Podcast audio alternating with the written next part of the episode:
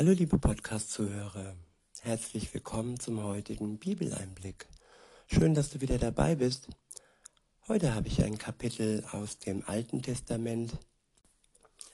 Es ist das Kapitel 55 aus dem Buch Jesaja.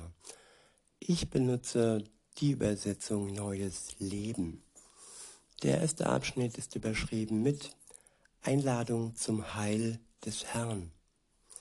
Ab Vers 1 steht, Auf, ihr Durstigen, kommt zum Wasser. Geht los, auch wenn ihr kein Geld habt. Geht, kauft Getreide und esst.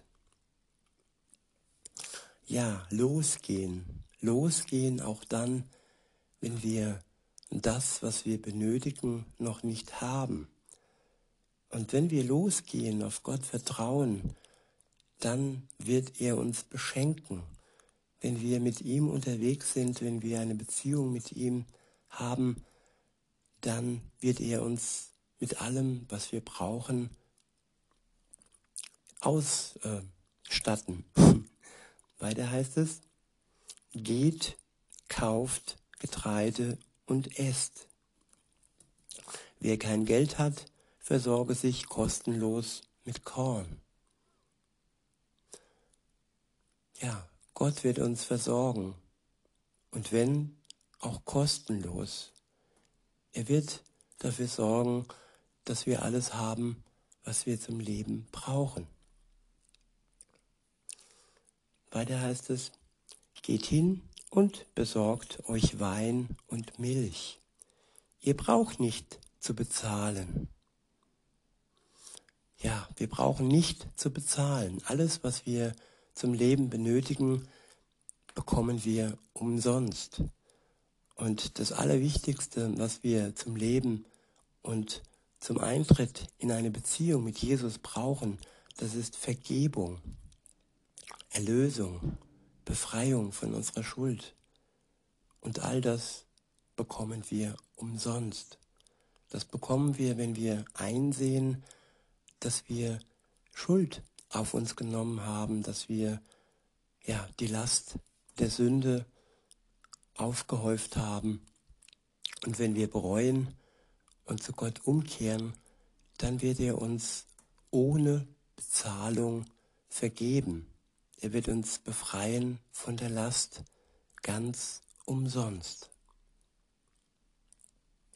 Weiter heißt es, warum solltet ihr eure, euer Geld für etwas ausgeben, das kein Brot ist, euren Lohn für etwas, von dem ihr nicht, von dem ihr nicht satt werdet. Ich wiederhole, warum solltet ihr euer Geld für etwas ausgeben, das kein Brot ist? Euren Lohn für etwas, von dem ihr nicht satt werdet. Hört zu und esst Gutes, und eure Seele wird satt werden. Zuhören, Gott zuhören, sein Wort in sich aufnehmen, und dann wird unsere Seele satt werden, wenn wir sein Wort in uns aufnehmen. Dann werden wir satt. Weiter heißt es, Kommt zu mir, und sperrt die Ohren auf. Hört mir zu und eure Seele wird leben. Ich wiederhole, kommt zu mir und sperrt die Ohren auf. Hört mir zu und eure Seele wird leben. Unsere Seele ist imstande, ewig zu leben. Unser irdischer Körper ist begrenzt auf dieses irdische Leben. Es hat, er hat seine Grenze und ähm, man sagt auch, die Uhr tickt.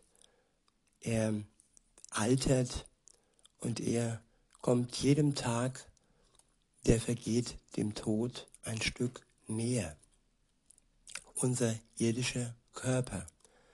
Aber unsere Seele, die kann wenn wir eine Beziehung mit Gott eingehen, unsterblich werden. Und unsterblich in der Ewigkeit mit Gott etwas Besseres könnt ihr euch nicht vorstellen. Jedoch die ewige Verdammnis im Feuerofen, die wird nicht schön werden. Wir haben die Wahl zwischen Gott, zwischen ewiger Glückseligkeit bei ihm oder für die ewige Verdammnis in der Gottesferne. Weiter heißt es, ich will einen ewigen Bund mit euch schließen. Ich wiederhole, ich will einen ewigen Bund mit euch schließen. Ja, der Bund der Ehe zwischen uns, der Braut und Gott, dem Bräutigam. Und dieser Bund wird nicht so lange halten, ähm, bis der Tod uns scheidet, so wie in einer irdischen Ehe. Nein, es wird ein ewiger Bund werden. Wenn ihr das möchtet und ihr das Ja-Wort Gottes empfangen wollt, aber gleichzeitig auch ihm euer Ja-Wort geben möchtet, dann seid gewiss, dann ist das ein ewiger Bund. Weiter heißt es, er soll so verlässlich sein wie die Gnade, die ich an David bewiesen habe. Seht her, ich habe einen Zeugen für die Völker bestimmt. Er wird ihr Fürst und Anführer sein.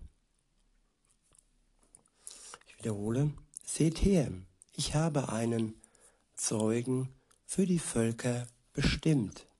Er wird ihr Fürst und Anführer sein. Ja, der Zeuge, der von Gott bestimmt wurde. Ein Zeuge für alle Völker.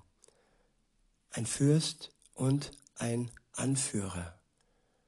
Wenn Jesus wiederkommt, dann wird er kommen, um zu herrschen. Dann wird er kommen, um Gerechtigkeit zu bringen. Er ist ein gerechter Anführer und er wird Recht schaffen für uns alle, wenn er wiederkommt. Weiter heißt es ab Vers 5, ihr werdet unbekannte Völker rufen.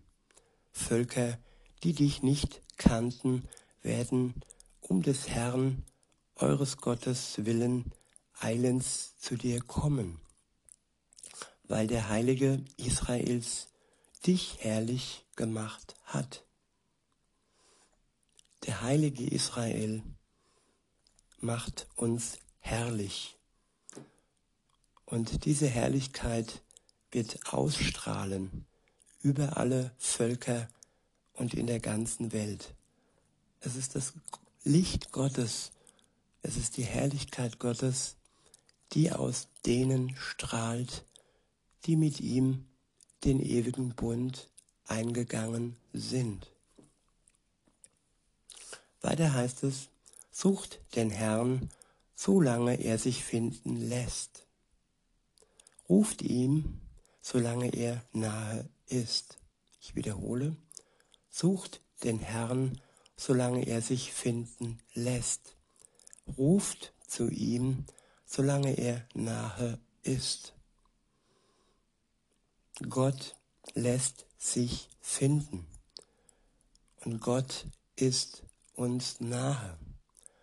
Wir leben heute und ich kann immer nur von heute ausgehen, liebe Zuhörerin, lieber Zuhörer, denn heute ist der Tag der Gnade.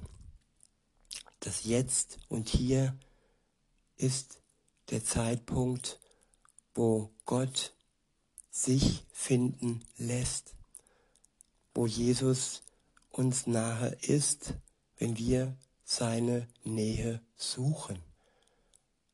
Aber nicht einmal Jesus, der Sohn Gottes, wusste es, als man ihn fragte, wann denn das Ende der Welt kommen würde. Da hat er geantwortet, dass er es nicht weiß und dass das nur der Vater im Himmel weiß. Und das ist gut so.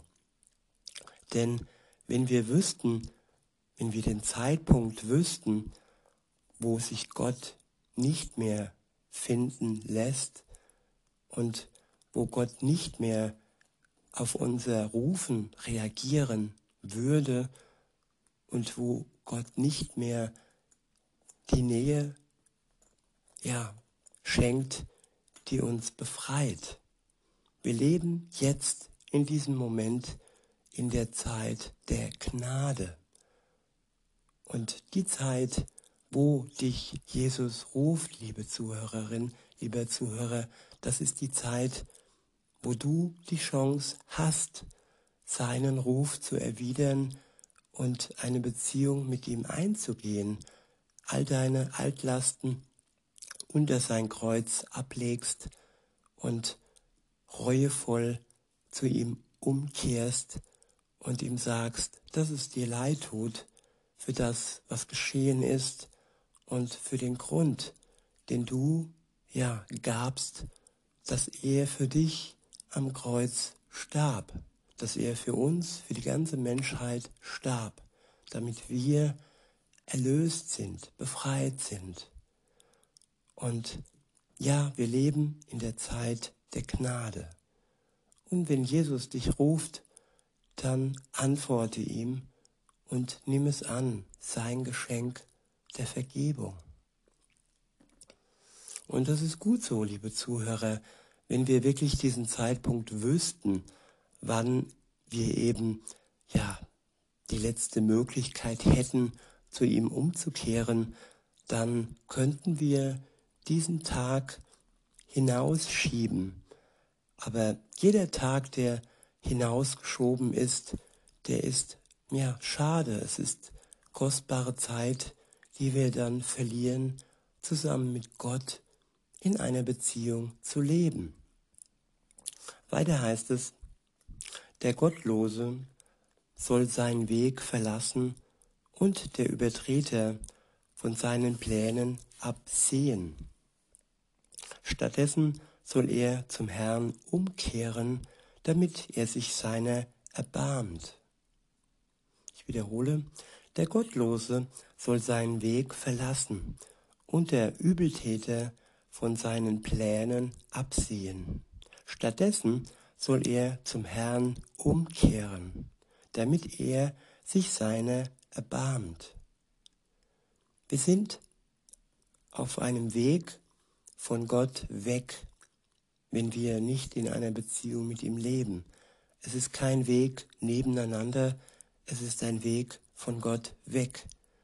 Und sobald wir uns umkehren und auf Gott zugehen, wird er uns entgegengehen, genauso wie, wie dem verlorenen Sohn, der sich von seinem Vater hat ausbezahlen lassen und in Saus und Braus gelebt hat. Und als er dann ja bei den Schweinen gelandet ist und ähm, nachgedacht hat und sich gesagt hat, ich möchte zurück zu meinem Vater und dann diesen Weg ja auf sich genommen hat, und als der Vater seinen Sohn gesehen hat von weitem, dann ist er ganz entgegen der kulturellen Gegebenheiten damals seinem Sohn entgegengerannt. Er hat sich so gefreut, dass er zu ihm zurückgekommen ist. Und genauso wird sich Gott freuen, liebe Zuhörerin, lieber Zuhörer, wenn du zu ihm umkehrst, und ja, in seine Arme läufst. Weiter heißt es, ja, bekehrt euch zu unserem Gott, denn bei ihm ist viel Vergebung. Ich wiederhole, ja, bekehrt euch zu unserem Gott, denn bei ihm ist viel Vergebung. Ja, viele Menschen fragen sich kann Gott mir überhaupt vergeben? Was ich mir schon alles geleistet habe in meinem Leben, kann man das überhaupt verzeihen? Und ja, wenn du so denkst, dann lass dir diese Worte als deine Wahrheit zusprechen. Bei ihm ist viel Vergebung, so viel Vergebung, dass all deine Vergehen, dass all deine Schuld millionenfach, unendlichfach abgedeckt ist. Du musst dir keine Sorgen machen, dass Gott dir nicht vergeben kann. Er vergibt gerne. Weiter heißt es ab Vers 8, Meine Gedanken sind nicht eure Gedanken, sagt der Herr, und meine Wege sind nicht eure Wege. Denn so viel der Himmel höher ist als die Erde, so viel höher stehen meine Wege über euren Wegen und meine Gedanken über euren Gedanken. Regen und Schnee fallen vom Himmel und bewässern die Erde. Sie kehren nicht dorthin zurück, ohne Saat für den Bauern und Brot für die Hungrigen hervorzubringen. So ist es auch mit meinem Wort, das aus meinem Mund kommt.